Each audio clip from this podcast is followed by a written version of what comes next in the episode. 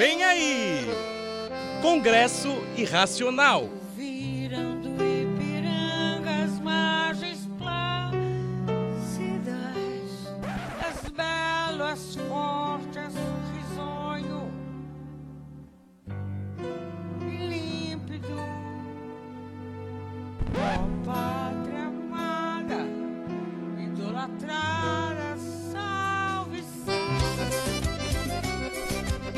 Estamos ao vivo com mais um Congresso Irracional. Esse agora num período diferente, um matutino, não é mesmo? Difícil, né? Às 8 Torre? horas da manhã, ao vivo aqui na Rádio SPM, para trazer um pouco mais sobre política, sobre economia, porque esse congresso mesmo brasileiro não dorme. Cara, você sabe que eu, eu- eu sempre tive um sonho, assim, porque durante a semana eu costumo ir pro trabalho ouvindo Boechat na Band News. Ele é muito animado, né? A Carla Bigato, aí eles ligam pro Simão, Nossa. ligam pro Milton Neves. É um programa que eu, eu queria fazer. Sim. Queria fazer parte. São dois programas da Band News. Esse e o É da Coisa com o Reinaldo Azevedo, às seis da tarde, que são as duas horas que eu costumo estar no carro.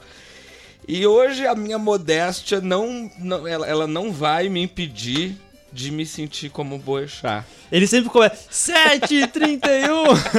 Uma animação. Aguarda, macacada!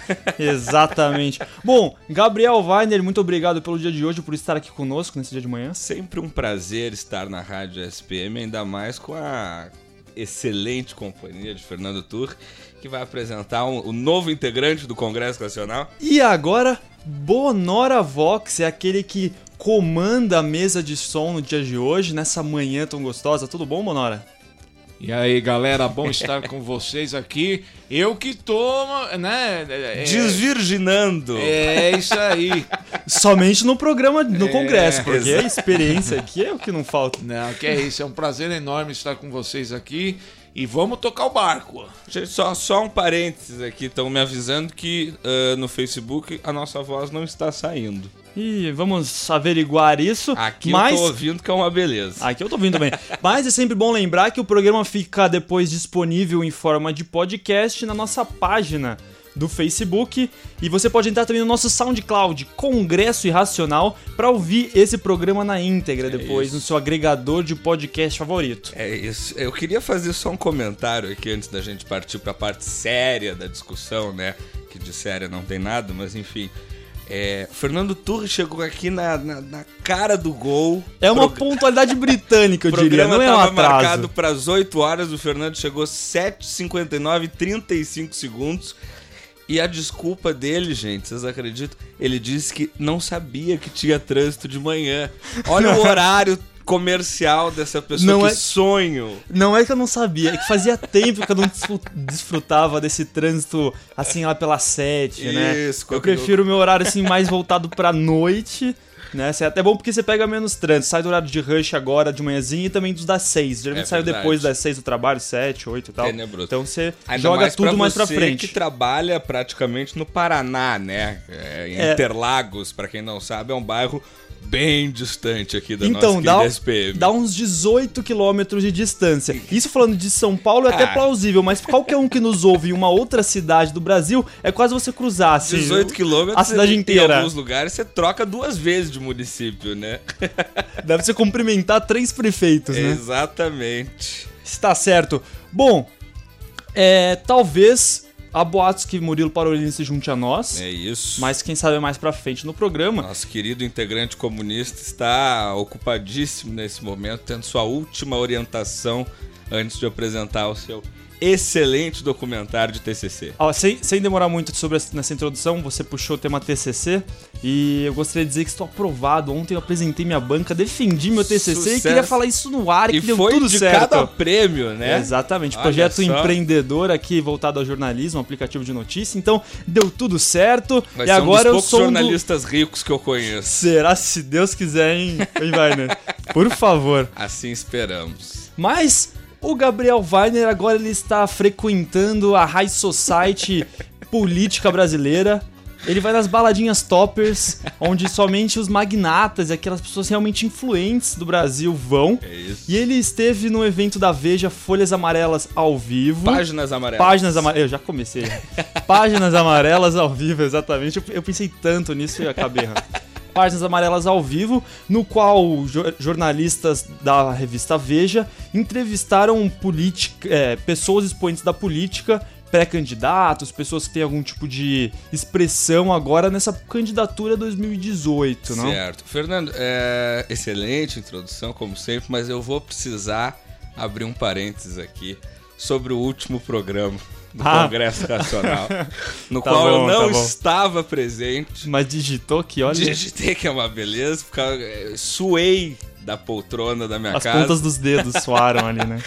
Mas é o seguinte, eu fiz uma- um comentário, uma piada, eh, e parece que a bancada não Eu, entendeu. eu não entendi, eu, eu admito minha ignorância. Não, perfeitamente. É, vocês estavam falando sobre o filme O Último Tango em Paris. Isso. E, da- e mais especificamente daquela cena, cena. né, que o Marlon Brando, enfim, eh, isso depois de anos ficou, foi confirmado. Ele, ele estupra a atriz sem que ela, obviamente, sem que ela soubesse. Eh, e aí eu comentei que o meu avô falava sobre esse filme, que quando ele foi assistir o Último Tango em Paris, ele saiu do cinema tão perturbado que ao chegar em casa ele passou vaselina no pão. Por quê? Porque na cena em questão, o Marlon Brando, para estuprar a atriz, num ato grotesco e bizarro, ele passa os dedos num pote de manteiga e passa nela. Nossa. Então, é, é, entendeu? No lugar da manteiga, meu avô usou Seu- a vaselina no pão. Seu avô é um homem perspicaz, não é mesmo? Perspicaz ou perturbado, né? Eu não sei exatamente. Mas vamos lá. Tive essa semana, foi segunda-feira, no Teatro CETIP, que fica ali no edifício Tomiotaki, ali na região do Alto de Pinheiros, aqui em São Paulo. Pro evento a- a- Amarelas ao Vivo. Acho que não tinha nem páginas nem folhas. Ah, viu? Eu falei Tá qualquer coisa, mas tava errado de qualquer jeito. é o Amarelas ao Vivo, que é pra quem lê a Veja, pra quem abomina a Veja, imagino que todo mundo que abomina a Veja tem uma razão pra isso, que começou na leitura da revista, né? Vamos lembrar aqui que a gente não pode odiar uma coisa sem conhecê-la, e tem muita gente que faz isso. Mas a Veja, apesar de todas as suas controvérsias, ela presta um serviço importante aí pro país há muitos anos, é, é a revista que mais vende no Brasil há não sei quantos anos exatamente, o principal veículo do- da editora Abril. E tem um histórico aí de. de, de- O que que acontece? O, o André Petri, que é o, editor, o diretor editorial da Veja, começou o evento justamente apresentando a. a- a- dando uma contextualizada nas páginas amarelas. Explicou por que, que são amarelas, inclusive sempre foi uma curiosidade minha.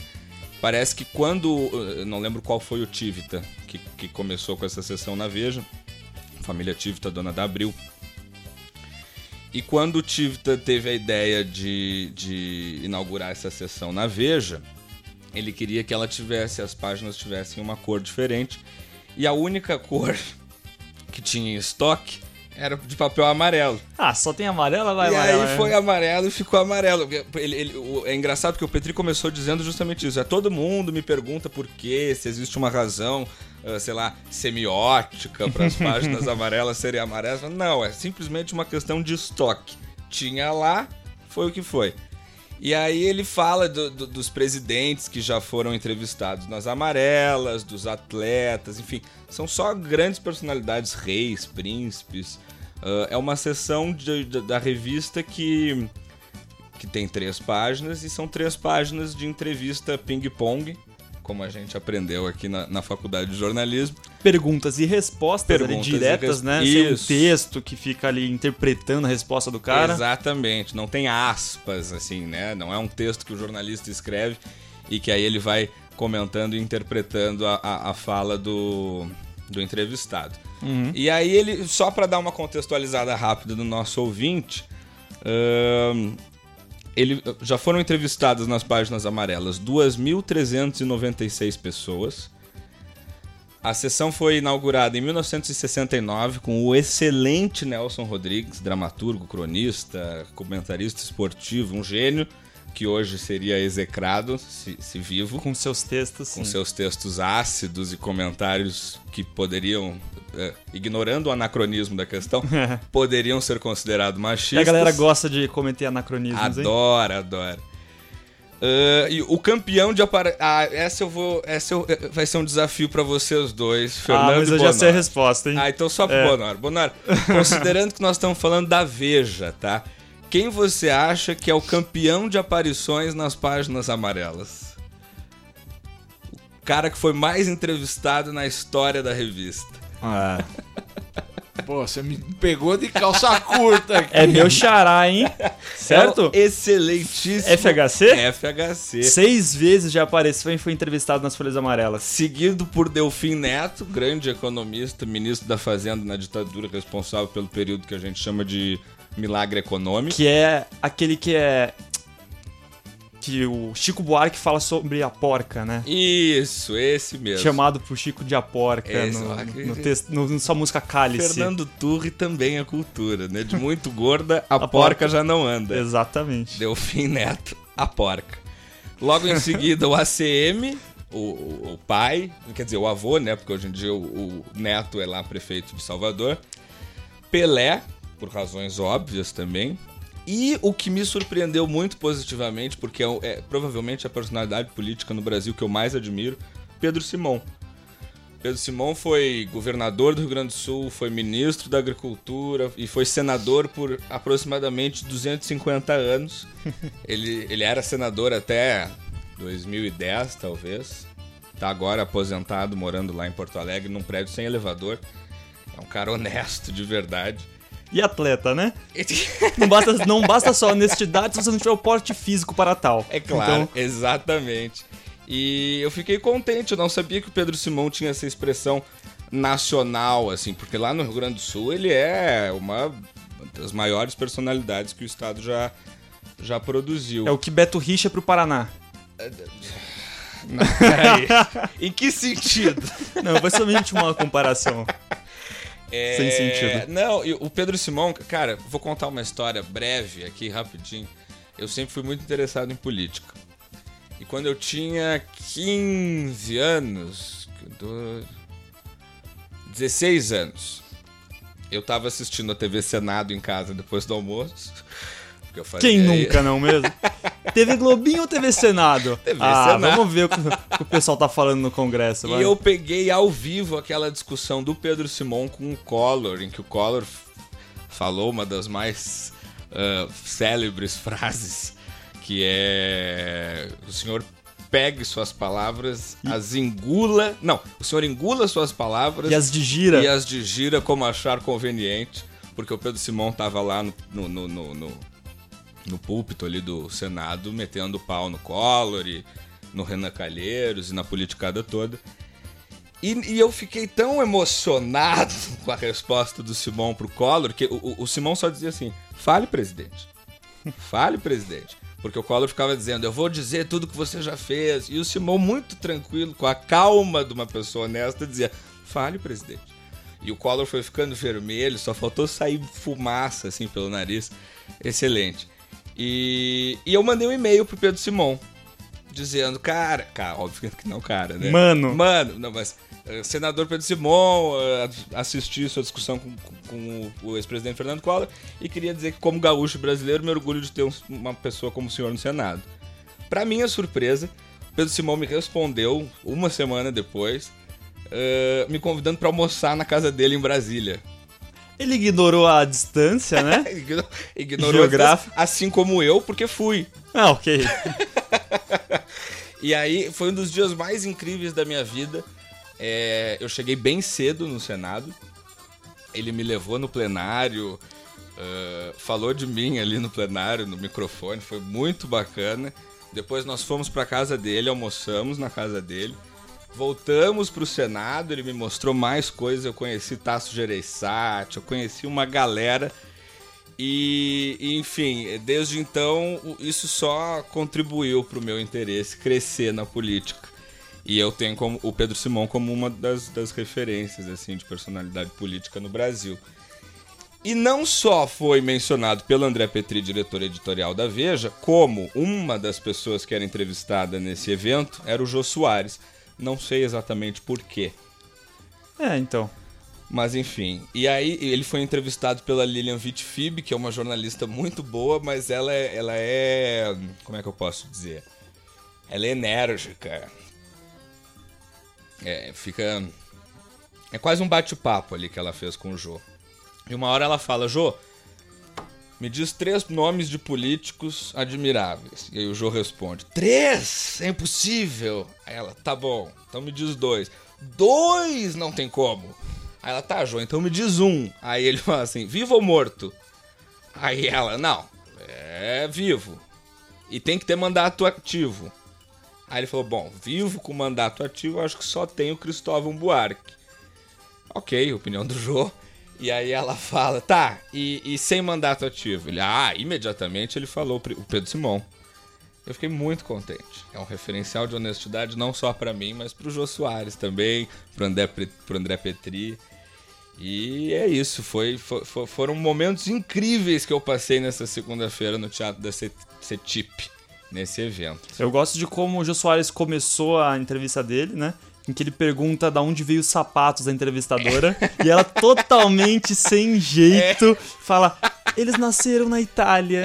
Ah, pelo A- amor de Deus. Jornalista, tá vendo? A gente fica achando que a profissão tá sem rumo, que a gente não vai ganhar dinheiro. Mas ela falou muito sem graça, Coitada, assim. ela ficou realmente constrangida. Mas, Fernando, eu queria fazer um comentário inicial aqui. Por favor. Nós, ao chegar na, na- no evento, tinha uma fila imensa, né? Começa, vou começar dizendo que a idade média dos, dos espectadores devia ser 50 anos. Eu era disparado a pessoa mais nova, todos de terno, muito elegantes. O- a média de renda ali também muito superior à minha. um jovem jornalista início de carreira. É, mas assim, é o que, primeiro comentário. O evento custava muito caro. Muito caro. Na faixa de 1.500 reais. É, Eu ganhei de presente, enfim, fiz meus jeitos aí. Ah, sim, Ah, né? A gente vai dando os nossos jeitos, vai juntando um pouco daqui, um pouco dali, porque o, o, o evento me chamou muita atenção, era muito, muito, muito interessante.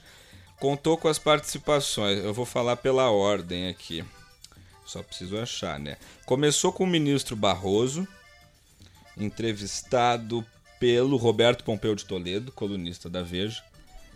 Passou para o Sérgio Moro, não preciso dar credenciais, né? Eh, entrevistado pela Thaís Oyama, redatora-chefe da Veja. Aí veio o prefeito João Dória, entrevistado pelo J.R. Guzzo, que também é colunista da Veja. O ídolo de Tiago Vidal, nosso querido ex-membro aqui do Congresso Nacional, Jair Bolsonaro, entrevistado pelo Augusto Nunes, que conduziu brilhantemente essa entrevista. Geraldo Alckmin, governador de São Paulo, foi entrevistado pela excelente Dora Kramer. Cara, que mulher. Que é- ela conseguiu deixar o Alckmin vermelho. E, e antecipou um furo de reportagem que, que saiu na, na, na- na imprensa meia hora depois da entrevista. Foi excelente. Aí a, o Cacto Marina Silva, o Nhonho Rodrigo Maia, presidente da Câmara dos Deputados, o Jô, entrevistado pela Lilian Vitfib, o ministro da Fazenda, atualmente Henrique Meirelles, entrevistado pelo Maurício Lima, e o André Petri, que é diretor editorial da Veja, entrevistou o Luciano Huck. Assim, o Luciano Huck ele tava meio aleatório no evento, porque ele só foi lá pra falar que ele não queria ser presidente, É, é, candidato a presidente. Mas ele foi. Ou ele falou coisas relevantes? Não, assim, o Luciano Huck, ele joga pra plateia. Até porque, né? Talvez é o ele que faça sabe isso no programa inteiro dele. É o que ele sabe fazer. O Jô Soares, inclusive, a Lilian Vitfib uma hora perguntou pra ele assim: Jô, o que, que você acha do Luciano ter desistido da candidatura? E o Jô falou: Eu acho péssimo. É, esse menino vai ficar apresentando programa de prêmio até que idade? Meio que menosprezando assim o, o ofício do Luciano. Só que, como bem lembrou André Petri ao entrevistar o, o Huck, é, ele, ele falou: bom, uma das razões pelas quais você desistiu, aposto que é a renda, né? Porque você é sabido que você fatura um milhão e meio de reais por mês. Vou repetir aqui: um milhão e meio de reais por mês juntando o seu salário, mais patrocínios e etc, e ações. E o salário de presidente da República é 33 mil reais. E, e aí o Luciano ficou muito constrangido nesse momento, mas o que ele disse foi que ele, ele, ele não vai ser candidato agora, não é a hora, ou seja, ele não descartou a possibilidade de no futuro se candidatar à presidência da República. Eu, particularmente, acho que isso é jogo. Porque eu acho que ninguém se movimenta da maneira como ele vem se movimentando. Como um blefe total. Né? Como um blefe total, sem nenhum tipo de. de... Mas Ah, será que ele não quis ver como é que tava o termômetro, se ele Então, ia ser bem eles- recebido? Eles têm até março, né? É. E aí, mas agora ele já tá tipo, ah, acho que não vai dar. É, ma- mas, cara, é- é- o Estadão divulgou semana passada o barômetro da política. É. E o Luciano Huck tem aprovação de 60% da população, de acordo com a pesquisa. É a maior aprovação disparado, assim.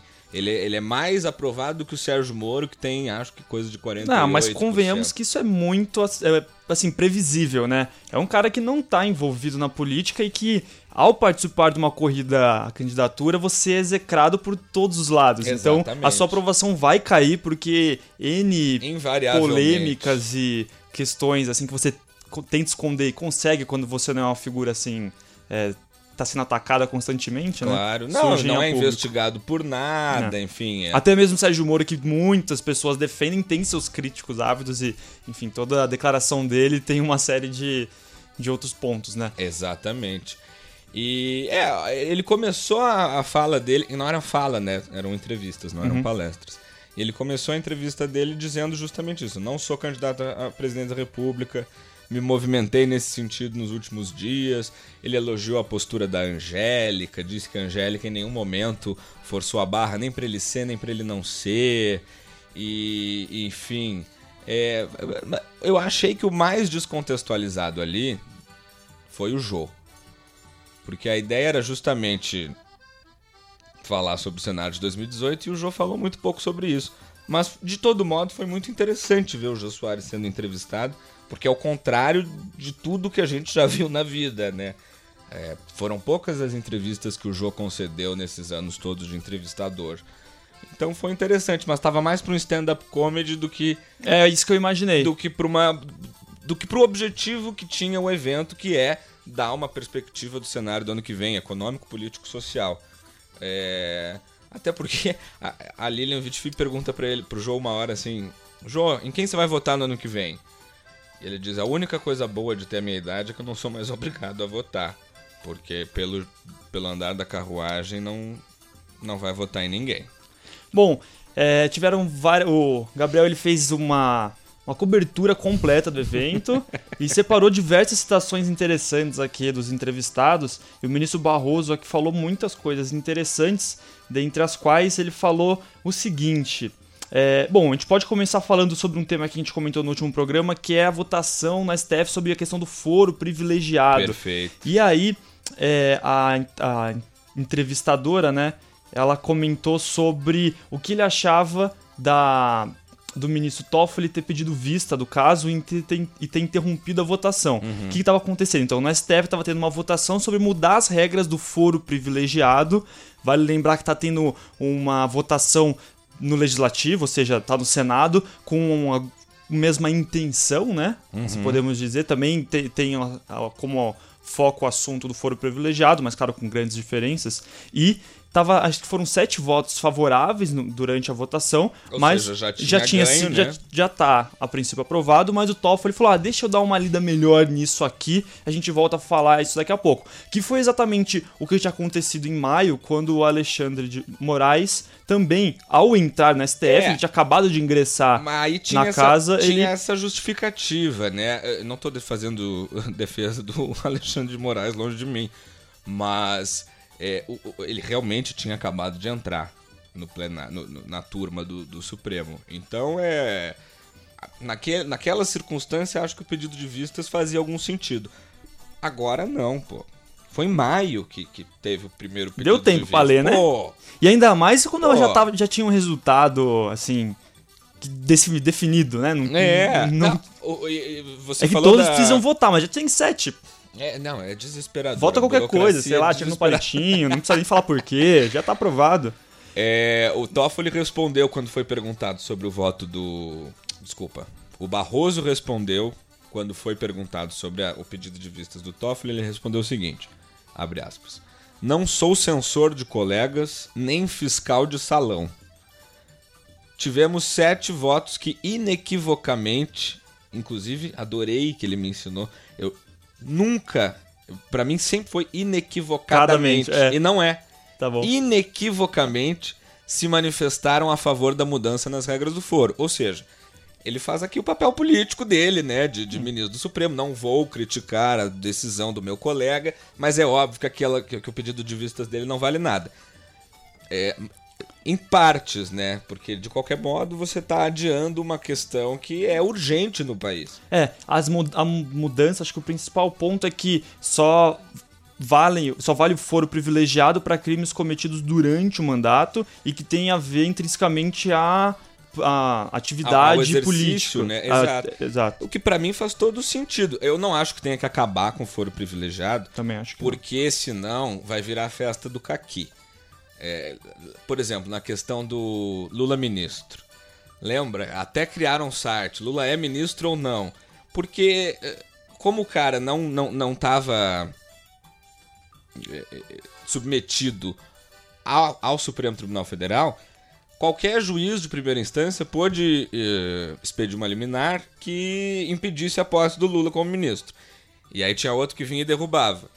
Aí tinha um que vinha e impedia de novo. Aí, você imagina que, que tipo de pessoa vai conseguir governar um país eh, estando submetido à justiça comum? Isso realmente para mim não faz sentido. Eles precisam sim ter uma corte especial para que as coisas tenham um andamento coerente. Agora, do jeito que é hoje, irrestrito, eh, o cara, se- sei lá, ele pode ser acusado de matar a mãe e ele vai responder depois do mandato, do final do mandato. Isso não tem sentido nenhum. Além de ãh, sobrecarregar o Supremo, né? Que deixa de fazer discussões e votações sobre temas extremamente relevantes para o país. E sobre sobrecarregar o Supremo, o Barroso também falou: não existe Supremo no mundo com tantas responsabilidades quanto o STF brasileiro. Nosso papel de justiceiros criminais perplexa todas as sociedades modernas ocidentais. É, isso foi Ele um está falando sobre a judicialização da política Isso. e como tudo recai sobre o STF para ele decidir. É, e, e justamente sobre essa questão da, é, é, da justi do, do- Supremo assumir um papel de, de Criminal, justiça criminal, é. né? Quando justamente o que, o que o, o papel do Supremo é garantir os direitos, garantir que a Constituição está sendo seguida o tempo todo. Uhum. É, e quando você tem o Supremo que fica decidindo se o AS pode dormir em casa ou pode dormir na rua, se o, sei lá, Delcídio pode voltar para o Senado, não pode voltar para o Senado, você impede que discussões relevantes sobre, sei lá, aborto, descriminalização da maconha, coisas que Foro realmente privilegiado. foram privilegiado, coisas que são importantes para o país, é, não sejam discutidas. Que não são porque- pontuais, né? não. É, e cada processo desse é um calhamaço de folha do tamanho de não sei o que, é muita burocracia. É, mas eu gostei que o Barroso, pra fechar aqui, a, não sei se você tem outros detalhes pra falar sobre ele, Uhum. ele é um cara otimista, né? Ele falou que na história ele gosta de ver sempre que ela tá caminhando pro lado certo, mais do que a velocidade com que ela Isso. esteja caminhando, né? Então, ele fala que nesse contexto a gente tá pelo menos caminhando na direção certa. É. Aí ele fala que, abre aspas, a lentidão incomoda, mas a direção está certa. Isso. E achei interessante também, tem muita gente que diz que o Barroso é um ministro de esquerda. Justamente porque ele tem posicionamentos liberais em relação a questões polêmicas como a maconha e o aborto. E ele foi indicado pela Dilma, pela Dilma Rousseff. Foi indicado pela Dilma Rousseff. Só que ele falou uma coisa que, de certa forma, contrapõe esse, esse, esse comentário, que é... Abre aspas. O cenário atual é apavorante, mas o filme da democracia brasileira é bom. São 30 anos sem quebra da legalidade constitucional. O final do filme será feliz. Isso vai Mas contra há o discurso de golpe. É, então, há né? controvérsias, Não, né? sim, mas justamente, o ministro que é taxado de esquerda diz que nos últimos 30 anos não houve quebra da legalidade constitucional. É, ele falou que o STF garantiu a lisura do, do, do processo. do É, do tem muita gente que critica o mérito, né? Mas assim, É. o Supremo tava ali o tempo todo Uhum. e o Lewandowski no final ainda é, deu uma, uma, uma ignorada ali na Constituição e permitiu que a Dilma continuasse com seus direitos políticos, né? O que não faz sentido, O né? que não tem nenhum sentido. Nenhum sentido. Que joga por água abaixo todo o discurso do impeachment. Mas é, a gente vive aqui no Bananil e é, e é assim que a gente tem que se acostumar a ser. Bom, mas houve alguém mais aclamado e aplaudido do que Sérgio Moro naquele, naquele teatro? Não, o Sérgio Moro foi aplaudido de pé por mais de cinco minutos, com gritos. Isso. gritos e, e- e uma excitação da plateia inacreditável, que eu, poucas vezes eu vi igual. Extremamente respeitado, mas pouco eloquente, eu achei. Achei que o Sérgio Moro no ao vivo fala mal. É, ele tem uma voz O menino estranha, é, né? é Fernando Sérgio Moro, né? Ele nasceu. Ele nasceu onde? Em Curitiba? eu mesmo? acho que ele é de Curitiba mesmo. Porque, deixa, eu tô dando uma pesquisada aqui rápida. é, caso ele tenha realmente nascido em Curitiba, Paraná, aqui, não fala cidade, eu já pesquiso completamente, mas se ele for de Uhum. Curitiba faz sentido. Maringá aqui. É, Curitiba ele faz sentido ele ser um cara mais tímido, mais É, fechado. o pessoal é mais Maringá contido, ainda tá né? no Paraná, ali você pode pensar, talvez, né? Mas é um cara mais na dele, ele é um Esse- juiz. esse- de todos os lugares onde eu já morei na vida, foram sete mudanças de cidade e 16 de casa. Já passou por Curitiba, Já hein? passei por Curitiba, com certeza é o lugar mais. Eles não são mal educados, nem Não, pô, eu morei mas eles 13 são anos. muito contidos, São, assim. são. Não são pessoas calorosas como no Rio de Janeiro. O primeiro contato é difícil ali de você, mas depois você consegue uma amizade Isso, de um curitibano, é realmente... Eu lembro que a gente achava muito engraçado, morava num condomínio de casas e as janelas de todas as casas estavam sempre fechadas. Ótimo.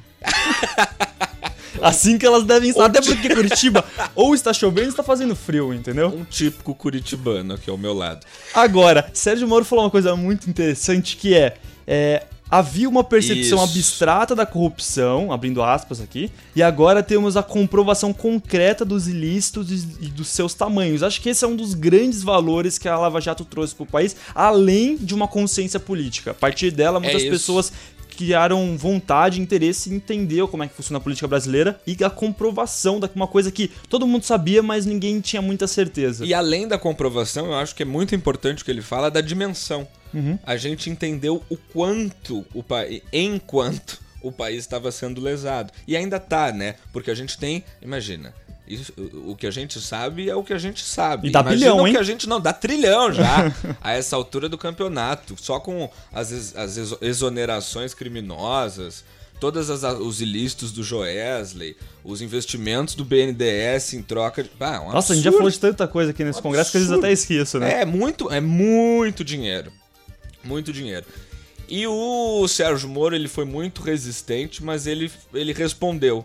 A Thais Oyama ficou várias vezes perguntando qual é a sua maior frustração, qual é a sua maior frustração. E ele falou: Minha maior frustração é que eu tinha uma expectativa de que, diante da magnitude do problema, o tratamento dele não ficasse restrito às cortes de justiça. Para modificar o que é padrão, precisaria haver reformas vindas das nossas lideranças políticas que visassem dificultar a corrupção. Mas o que vemos é o contrário.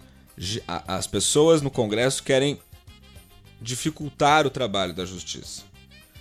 É, é- achei muito interessante, porque o que, ele, o que ele dá a entender aqui é que nesse momento em que tudo está sendo revelado, o- o- talvez na inocência do Moro, porque eu não esperaria isso, conhecendo o nosso, nosso parlamento, ele ach- achou de verdade, aparentou achar de verdade, que o Congresso ia se movimentar para acabar com a corrupção.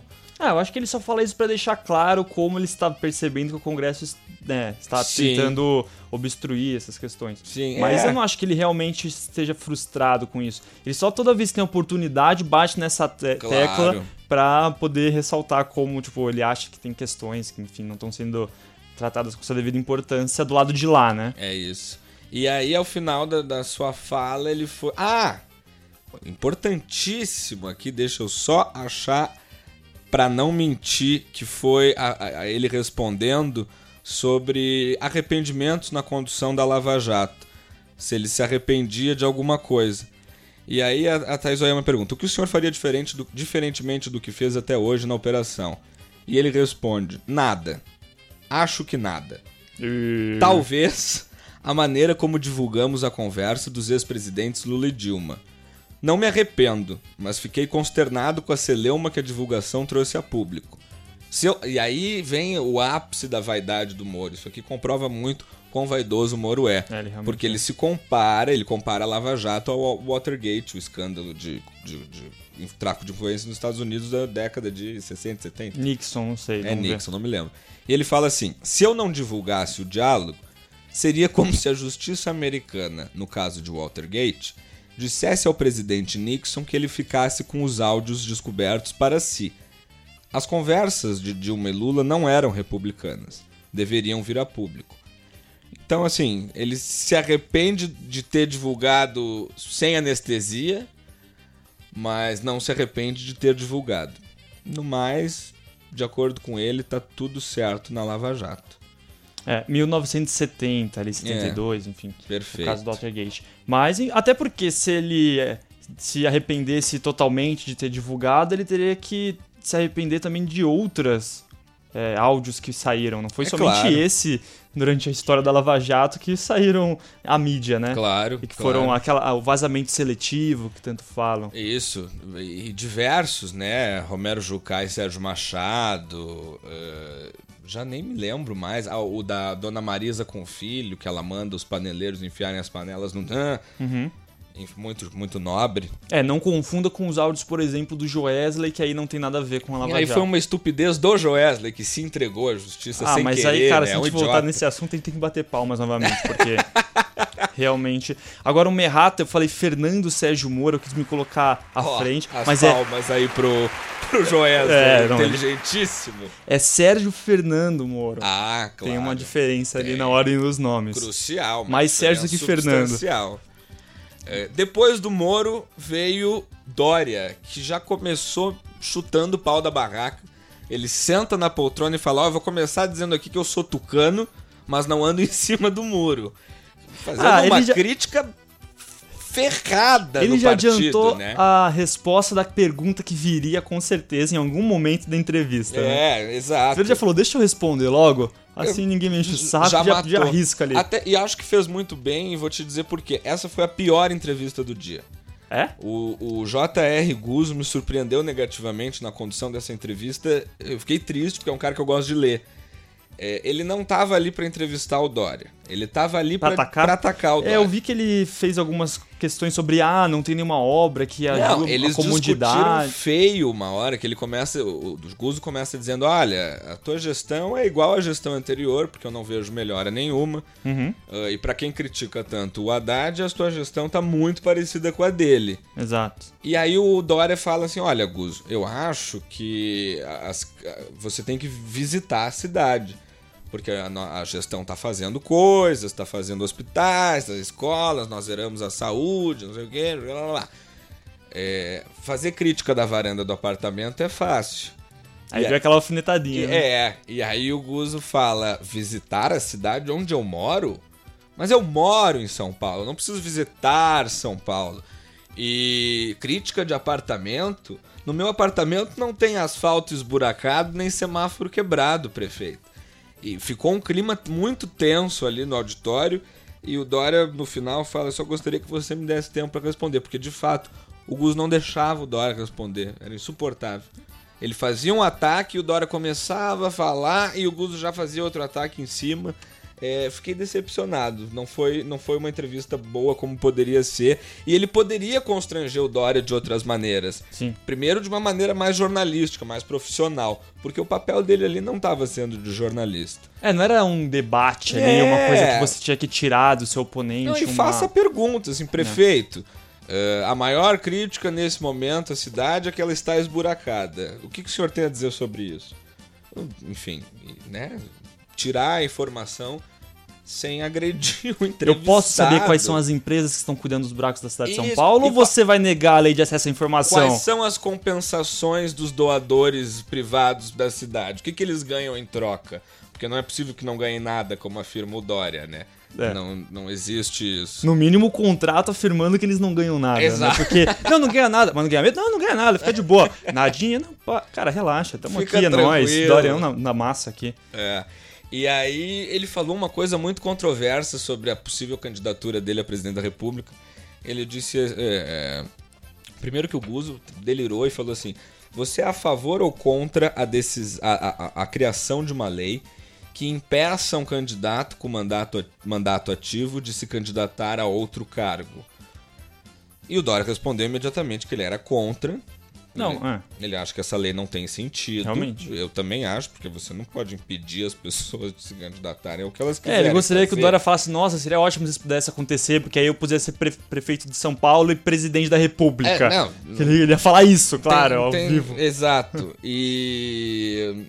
E o Dória falou: olha, quem toma a decisão de quem é candidato ou não é o povo. Ah, mas aí ele foi bem político. Ah, é, um gestor, político é um e- gestor político, E né? Não faz sentido nenhum, né? Não cabe a alguém com mandato ativo afirmar que vai se candidatar a outra coisa. Quem faz isso é o povo. Se eu fosse legis- legislador, manteria como está. Ok. Todo mundo pode se candidatar a tudo. Uhum. Até por- ele se esquivou aí, né? Até porque o Dória não vai sair pra presidência da República. Eu tenho fé que ele não vai. Eu espero que ele não vá também. É, eu não acho. Enfim, como a Pode política. usar essa cidade, da- mas enfim. Aí depois do Dória, Bolsonaro, não é mesmo? Bolsonaro, o maior. Cara, eu fiquei assustado. Fiquei assustado. eh, Você esperava muitas atrocidades na resposta dele e foram assim, é, aquém da sua expectativa ou Não, superaram? ele tava relativamente calmo. Contido. Contido. Mas, Mas o ele é apoio. muito violento. Ele é violento. Ele é muito violento. E o apoio da plateia, como é que foi? Isso É. eu tô curioso. Porque só temos pessoas ali, né? Como já falamos. Os aplausos a Bolsonaro só perderam pro Sérgio Moro e Jô Soares, mas eu vou tirar Não, mas o Jô Jô Soares, Soares, da ele conta é porque ele é o Jô. É. Ele seria ovacionado de qualquer maneira. Amplamente aplaudido. E eu ouvi na fila. Olha só! palmas, palmas, senhoras e senhores. Na fila. Gabriel de... Weiner vai começar o seu momento ali. Momento ego do Isso, evento, né? Fabila Hyper. É. Eu tava na fila pra entrar no evento e aí tinha um, execu... um, um empresário atrás de mim que começou dizendo assim: Ninguém tira meu voto do Bolsonaro, tô aqui só pra ver ele. Meu irmão estudou com ele e disse que é um cara correto. Olha os parâmetros das pessoas, cara. Ninguém se dá o trabalho de fazer pesquisa.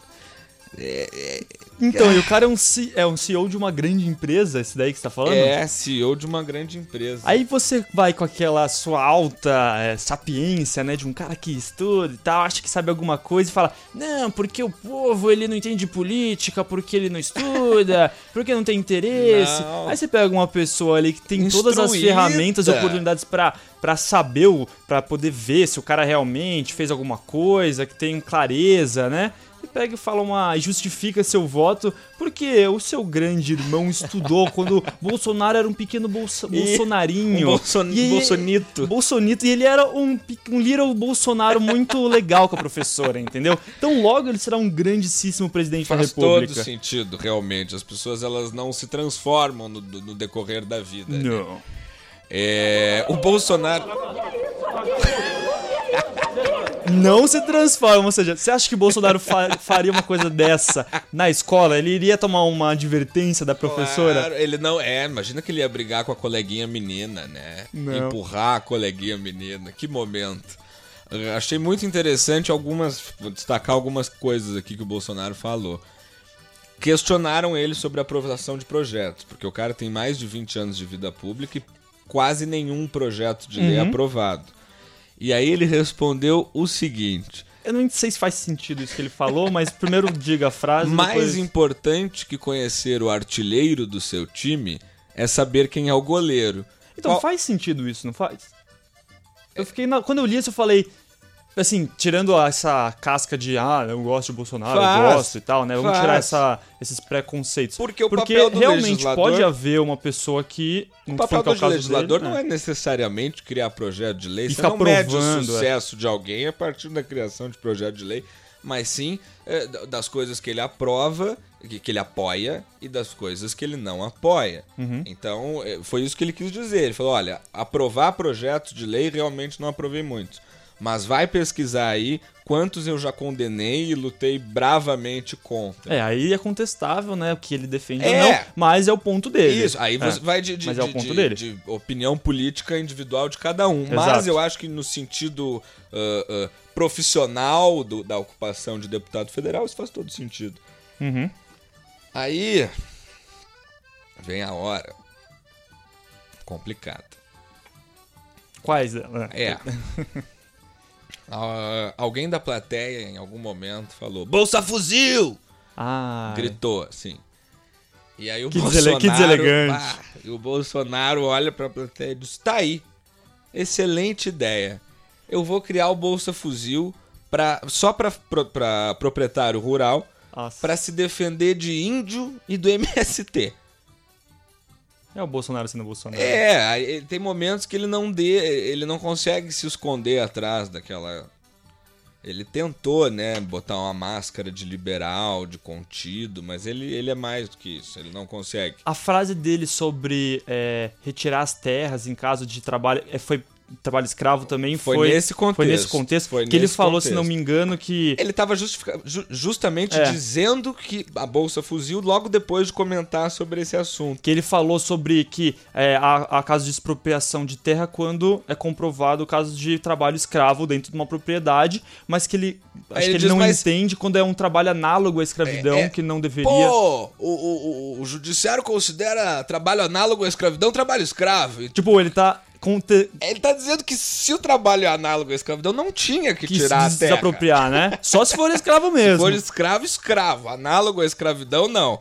É, enfim, é, é- é esse cara aí que tá ganhando nas pesquisas, que tá do lado do Lula. Eu entendo a estafa da população com os políticos tradicionais e a necessidade que as pessoas têm de encontrar alguém que bote ordem nesse galinheiro. É, mas só Só- porque ele tem um- uma ideia agressiva, como você mesmo disse, não quer dizer que ele vai colocar ordem. Não, Politicamente, exatamente, isso não quer dizer exatamente. nada. Se ele vai conseguir Gente, você sai distribuindo comandar. fuzil pelo país, a última coisa que você vai promover é a ordem. Não, e até mesmo a ordem dentro, por exemplo, do Congresso. Só porque É. ele tem essa postura assim energética, não quer dizer que ele vai conseguir comandar, por exemplo, um Congresso, a sua Câmara, o seu Senado, para que o país ande, né? O Augusto Nunes, que conduziu muito bem essa entrevista, inclusive começou ela dizendo: não vamos falar sobre suas polêmicas, vamos falar sobre seus projetos, ah, ah, caso o senhor se eleja presidente da República. Ele fala isso em um momento, ele diz: olha, tudo bem, o senhor se elege presidente da República. Mas definitivamente não vai ter a maioria do Congresso, e no Brasil a gente sabe que não existe presidente que governe sem a maioria do Congresso. É, porque eu acho que assim como o Bolsonaro e o Lula, os dois têm aprovação, uma grande uma aprovação, mas uma rejeição grande. Imensa, Assim, exatamente. é, a- é água e óleo, assim, não é uma pessoa que você fala, ah, até vai, né? É Exato. tipo, ou você gosta mesmo dessa pessoa e compactua com as ideias dela, ideologias, ou você fala, meu, não quero essa pessoa nem pintada de ouro. Não, é, é exatamente isso. Isso é, isso é muito ruim É. um- pro presidente que assume uma função é, tão importante de arquitetar e articular uma política. Se ele fosse um, um senador ou um deputado federal, no Claro, caso dele, claro, claro. faz sentido. Ele Não, pode e- ter a posição e ele dele o e ele assume um dele. espectro, é. Mas como presidente, ele assume uma outra função lá de precisar fazer tu, que tudo funcione, que a máquina gire. E aí Isso. uma, uma pessoa que tem posicionamentos extremistas, assim, não, eu, na minha concepção, não é a pessoa mais indicada para assumir essa. Esse ele pode, cargo, Ele né? pode ser um excelente senador, um excelente deputado E- federal. E, tem espaço para isso. O, o- o- o parlamento ele serve justamente para isso, para que todas as- grupos de, de ideias e, e de até mesmo de características ah, demográficas Uhum. sejam representados no parlamento, para que essas pessoas tenham sua voz representada lá no Congresso Nacional. Agora, como, como um cargo executivo para uma pessoa como Bolsonaro é perigosíssimo, porque vai estagnar o país. Imagino eu, né? Não sei. Às vezes a gente tem um monte de reacionário incubado lá no Ah, não Congresso. duvido. Não só no Congresso, como, sei lá, empresários, Ah, não, total, total, total. É, porque o, o, o, o fenômeno Bolsonaro é parecido com o Trump, né? Na hora da pesquisa eles têm vergonha Sim, de sim. dizer, mas na hora do escurinho da urna, seu voto é secreto, você vai votar na pessoa que você quer. E pra finalizar, eu queria falar sobre um, último delírio, delírio meio delírio aí do Bolsonaro, porque eu acho que parte do que ele fala faz sentido. O Augusto Nunes fala: o senhor realmente, porque isso é um comentário que o Bolsonaro já fez, o senhor realmente tem a intenção de entregar 50% dos ministérios a militares? Aí Bolsonaro ri e diz: olha, até poucos anos atrás os ministros eram ladrões e guerrilheiros e ninguém dizia nada. Calma. Começa aí, calma. É. Você não, não- a gente não teve nos últimos 15 anos ah, 100% de ministros Ladrões e guerrilheiros. ladrões e guerrilheiros e muito menos 100% de ministros de esquerda, mesmo que o governo se dissesse de esquerda. Você tem, por exemplo, o Henrique Meirelles, que hoje é ministro, já foi antes ministro. Diogo Oliveira, que continua ministro do Temer e foi ah, na gestão anterior, enfim. É, e aí ele fala: ministro da Defesa tem que ser do Exército. E isso eu concordo. Eu acho que faz muito sentido. Ok. O atual ministro, Raul Jungmann, é desarmamentista. É como um médico ter nojo de sangue. Cara, isso faz sentido, cara. Pá! Isso faz todo sentido, realmente. Você tem o responsável pela defesa do Brasil, por mais que a gente seja um país militarmente quase inexpressivo, é uma pessoa que não concorda em armas e, co- e- comanda aí as três É. forças militares do país. né? Talvez seria interessante de que essa, esse ministro seja o único a se preocupar, Isso. mas que tem alguém que se preocupe, né? Que veja lá se os caças estão com, com gasolina. porque caso queiram, né, invadir a Claro. Amazônia. É, né? vai que, Vai né? que. É, e a gente, Exatamente, tem helicóptero suficiente. claro, e, e, enfim, a gente tem. Existe um exército. Não, mas realmente, eu, eu não, eu não conheço o Raul Jugman pra saber se ele tem, enfim, Aham, um know-how sobre ministro da Justiça, mas é importante que seja alguém que entenda sobre o assunto, assim como todos os outros ministros, né? É isso. Sobre uma questão que a gente não, não tá tão ligado no nosso dia a dia, é, mas que, enfim, pelo menos ao- ao- até, onde eu, até onde eu entendo nessa questão, mas... E o Bolsonaro, pra finalizar essa parte e também começar a finalização do nosso amado programa, é, o Bolsonaro deu um furo exclusivo na, na, na entrevista dele que o Augusto Nunes fala quem é seu ministro da Fazenda? Porque existe toda essa polêmica de que o Bolsonaro não entende de economia. É verdade, ele assume agora, assume isso. Inclusive falou sobre isso na entrevista, disse que ele falou assim, brincando: "Ah, semana passada eu aprendi o que é curva de Laffer e, e o que é o tripé econômico". hahaha. Não me vergonha disso. É, né? não me Falou. envergonho de estar aprendendo e tal. Ah, Eu também acho que ninguém tem que ter vergonha de não saber alguma coisa. Mas ele já devia saber a essa altura se ele quer ser presidente da República, enfim. E aí ele fala que. É. é... Ai meu Deus, me perdi o que, que eu ia O dizer. ministro da... Ministro da Fazenda. Da Fazenda, Augusto isso. Nunes pergunta pra ele: quem vai ser seu ministro da Fazenda? E aí ele fala: eu tô num namoro hétero, hein? Namoro hétero. E aí o auditório foi a loucura quando ele fez Piadinha. essa piada imbecil. Ele diz: eu tô num namoro sério com o Paulo Guedes. Paulo Guedes é um dos fundadores do BTG Pactual, um dos maiores bancos de investimento do mundo. E é também ele foi contra praticamente todos os planos econômicos dos últimos 30 anos. Ele foi contra o plano Collor, contra o plano do Cruzeiro, contra o, o, o plano da, Real, até contra o plano Real. Que, enfim, Deu certo, acho né? que até o, até o momento a gente pode dizer que ele funcionou, né? Que nos tirou daquela, daquele contexto de inflação absurda. E, enfim, é, é o Paulo Guedes. E aí o Paulo Guedes, ontem eu li isso, ele foi. O, o Estadão consultou-o. E o Paulo Guedes afirmou: sim, é verdade, estamos conversando. eh, há uma aproximação nesse sentido.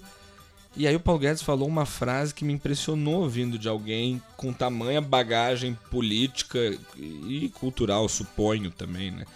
Ele diz assim, brincando, porque o Estadão ainda coloca, brincando, Guedes afirma, a ordem finalmente vai encontrar com o progresso. Mas que faz de impacto, quase ele pode virar marqueteiro, um Pô, slogan. Fortíssimo, eu achei. Ah, porque- mas- mas... é justamente isso que as pessoas que que planejam votar no Bolsonaro querem, né? Tá, não, mas isso E não quer dizer nada. É, não, um monte de, mas, enfim. concordo, concordo, não quer dizer nada. Mas ele ficou muito tempo pensando nessa frase, hein? Pois é. Ele pois falou, deixa eu é. olhar pra bandeira do Brasil, hum, a ordem do Bolsonaro, que eu tô- aquele pulso forte, o meu progresso aqui com o A rédea Fazenda. curta, né? Bom, nós temos ali alguns minutinhos pra falar sobre Geraldo Alckmin, que, enfim, defendeu sua posição no PSDB, teve que falar um pouco sobre, acho que questões do partido também, não? Sim, a Dora Kramer, Dora Kramer começou a entrevista, vou repetir aqui, que mulher maravilhosa, que jornalista. Ela começou a entrevista dizendo: Acabei de ler no Globo que o senhor vai assumir a presidência do PSDB, é verdade? E ele categoricamente diz: Não, não vou. A presidência do PSDB será disputada pelo Tasso Gereissati, do Ceará, e o Marconi Perillo, do Goiás. Aí ela, mas governador, essa informação é quente. Conta aqui pra gente, o senhor vai assumir. e Ela falou, e mais do que assumir, porque ela já assumiu pra ela que ele assumiria a presidência do partido. Ela fala, o senhor vai acumular as funções de candidato à presidência da República e presidente do partido? E ele diz, mas eu não vou assumir o partido, eu não vou assumir a presidência. É o Tasso Gereissati, é o Marconi Perillo. Acabou a entrevista dele, deu 20 minutos e o, e o G1 mandou destaque. Geraldo Alckmin será o novo presidente nacional do PSDB, confirmado por não sei quem, não sei quem. Quer dizer, os caras eles são muito dissimulados, cara. Ele Cara negou pau, né? categoricamente e eu cheguei a pensar, "Meu, a Dora Kramer tá meio equivocada aí na fonte dela. Olha só quem tá chegando aí. Pra na hora do Alckmin entra o membro comunista desse congresso. Obviamente atrasado, faltando dois míseros minutos pra acabar o programa. Normalmente ele Eu, chega. eu só vim pra pegar presença. Só. Tá certo. Já pode votar, deputado. Posso votar? O que, que é pra votar? Ah, Sobre. Não sei, não estamos votando. A gente não tá votando algum nada. quadro especial. Não, não. E aí, pra encerrar só, teve a participação absolutamente inexpressiva da Marina Silva. Que tem um minuto, nesse- tem 50 segundos nesse programa pra falar sobre isso. É, eu nem vou me estender nos 50 segundos, porque ela tem 12 de televisão no ano que vem. É 12 12 só? segundos ela ah, tem. que maravilha. Então eu vou ignorar, enfim, jogou pra plateia, falou mais do mesmo. Falou que as eleições foram. Se colocou como de centro e a mais impactante das declarações, ela afirmou que as eleições de 2014 foram fraudadas. Mas ela falou aqui sobre a sua é, honestidade durante todos os anos no Senado Ah, e tudo sim. mais. Isso eu achei interessante. Eu não desconheço É. se é verdade, porque Não, um é. fala o que é, mas É me que no parece Brasil que... isso não pode mais ser. É, Né? né? Porque se a gente for analisar candidato por honestidade, vai ter ela e o Bolsonaro. Talvez, né? É, obviamente ela é melhor que ele, mas assim, difícil, né, pensar nesse sentido. Uma pessoa que, ah, nunca fui alvo de inquérito. Bom, eu tava com Você saudades- ser alvo de inquérito e ser inocente. Eu tava com saudades da Marininha, porque da última vez que a gente tinha falado sobre ela foi há quatro anos atrás, e a gente vai falar mais em 2018, porque ela aparece de quatro em quatro anos na política brasileira. É isso, a eterna candidata à presidência da República. Gabriel Warner, muito obrigado pelo dia de hoje, Sempre por um esse programa prazer. matutino. Isso, gostei do horário, eu tô mais animado. Podemos pensar em mudanças. E aí, mas aí eu vou querer muito ter alguém pra ligar pra fazer piada. Acorda, Temos macacada! que fazer, temos que fazer. Eu, eu, eu vim, como eu disse, só pra falar presente, professora. Murilo, a sua, a sua participação no programa de hoje foi Eu pontual acho que e foi a melhor precisa. participação do. A mi- minha melhor participação Da no, no temporada. programa, na- nessa temporada. Hoje é o vigésimo programa, não é mesmo? Olha só, parabéns pra gente, Bonor. Tem aí o.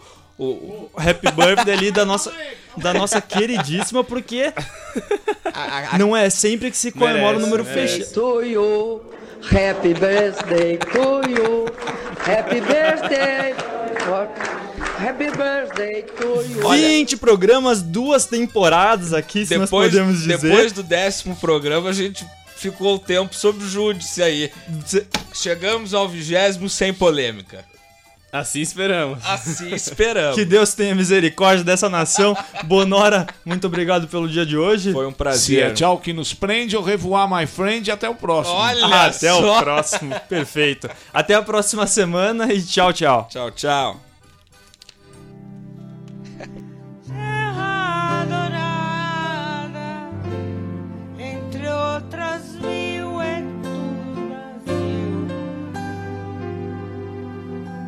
Pátria amada. Este programa é contraindicado em caso de suspeita de dengue. Ao persistirem os sintomas, um médico deverá ser consultado.